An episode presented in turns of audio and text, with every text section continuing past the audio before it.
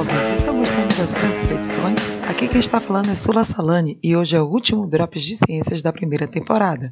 Mas não fiquem tristes, porque a segunda já está sendo pensada, estudada e vem muita coisa boa por aí. Mas vamos voltar aqui para o nosso último episódio.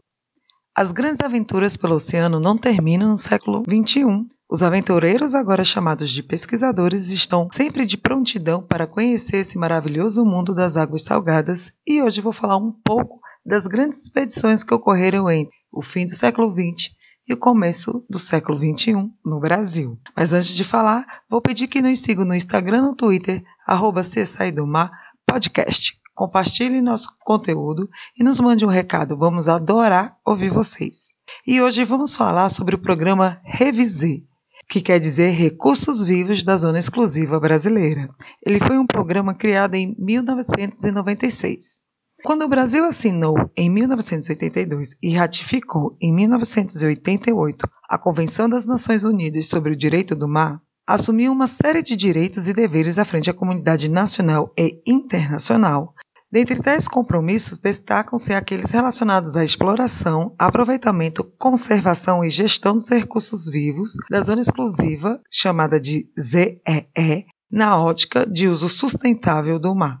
Para conhecer melhor a nossa costa, criou-se o programa Revisei, que constitui o núcleo principal do quinto Plano Setorial para Recursos do Mar, em vigor no período de 1999 a 2003, cuja coordenação geral foi exercida pelo Ministério do Meio Ambiente, contando ainda com a participação da Marinha do Brasil, Ministério das Relações Exteriores, Ministério da Educação, Ministério da Ciência, Tecnologia e Inovação, Ministério da Agricultura, Pecuária e Abastecimento, Conselho Nacional de Desenvolvimento Científico e Tecnológico, o nosso CNPq, Secretaria da Comissão Interministerial para os Recursos do Mar, Bahia Pesca SA e Instituto Brasileiro do Meio Ambiente e dos Recursos Naturais Renováveis, o nosso IBAMA que é o coordenador operacional e contou com várias universidades e instituições de pesquisas brasileiras nos 17 estados costeiros que nós temos.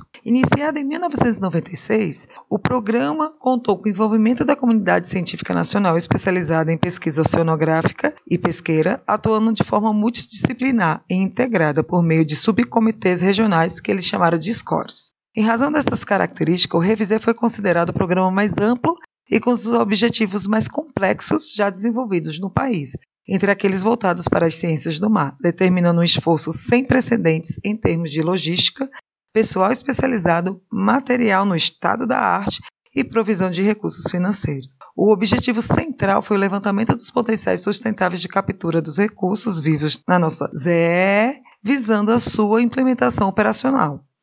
A ZE foi dividida em quatro grandes regiões: Norte, Nordeste, Central, Sudoeste e Sul, de acordo com as suas características oceanográficas, biológicas e tipos de substrato dominante. O programa contou com a participação de mais de 300 pesquisadores diretamente engajados, representando cerca de 60 universidades e instituições de pesquisas.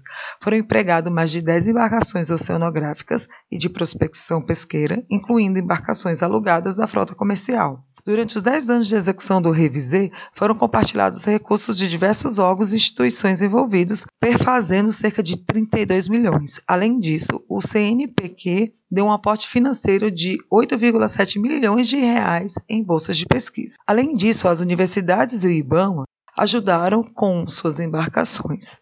Como resultado, até agora gerou mais de 23 livros com os mais diversos temas, como oceanografia, física, química, geológica e lógico-biológica da nossa costa, e todos podem ser baixados de graça no site da Marinha do Brasil. Visita nosso site para pegar o link ou nos mande um recado pelo Instagram. Um dos resultados mais surpreendentes foi a quebra do mito que, em função de uma grande extensão costeira, o Brasil reuniria todas as condições para transformar o país num dos maiores produtores mundiais de pescado por captura. Mas, pelos levantamentos realizados devido às condições oceanográficas que tornam a zona eufótica de nossas águas jurisdicionais, onde vive a maioria dos peixes, deficitária em nutrientes, observa-se a ocorrência de baixos estoques pesqueiros, ou seja, biomassas relativamente pequenas de cada espécie. Por outro lado, o revisê possibilitou a descoberta de novas espécies, diversas delas endêmicas. A apuração do potencial de captura de outras já conhecidas, algumas de alto valor comercial e ainda subexploradas. Revelou hábitos desconhecidos de espécies pelágicas e demersais e apresentou uma exuberante fauna marinha constituída de um invejável número de espécies, mas, como dito anteriormente, com pouco volume de exemplares de cada uma, todas sensíveis à degradação ambiental e de equilíbrio ecológico delicado. Também é decorrência desse programa o estabelecimento do macrovetor que deve ser perseguido para desenvolver o setor pesqueiro nacional, a fim de alcançar as sonhadas inserção social e geração de empregos e rendas, além de promover a segurança alimentar dos mais necessitados, tornando o setor pesqueiro forte elemento para o desenvolvimento do país. Em resumo, a nossa ZEE, a despeito da sua grande extensão, não oferece condições para a existência de grandes quantidades significativas de recursos pesqueiros. Alguns estoques foram identificados como potenciais, tendo em conta, no entanto, diversos fatores condicionantes. Segundo o Serafim, 2007, os dados coletados mostram que a tomada de ações mais efetivas no controle do esforço pesqueiro são essenciais. Todos os trabalhos científicos e análises reunidos em diversos relatórios e concentrados no sumário executivo são categóricos. Salvo poucas exceções, a pesca na ZE do Brasil está sendo feita de forma insustentável, o revisor mostrou com clareza a inexistência de estoques de pescado capazes de gerar ou sustentar um aumento significativo da produção, pelo fato dos recursos tradicionais apresentarem biomassa muito reduzidas. A importância do estudo não se resume, entretanto, às advertências sobre a oferta e a sobrepesca no país, pelo contrário, o programa ampliou o conhecimento da biodiversidade marinha, não só de peixes, principalmente em águas profundas. Os pesquisadores não sabiam o que encontrariam em profundidades maiores que 100 metros, pois não havia estudos suficientes para isso. A pesquisa sobre as populações que habitam a quebra da plataforma, onde a profundidade aumenta dos 100 ou 200 metros para 1000 ou mais, gerou informações absolutamente inéditas e muito interessantes ao ponto de vista científico.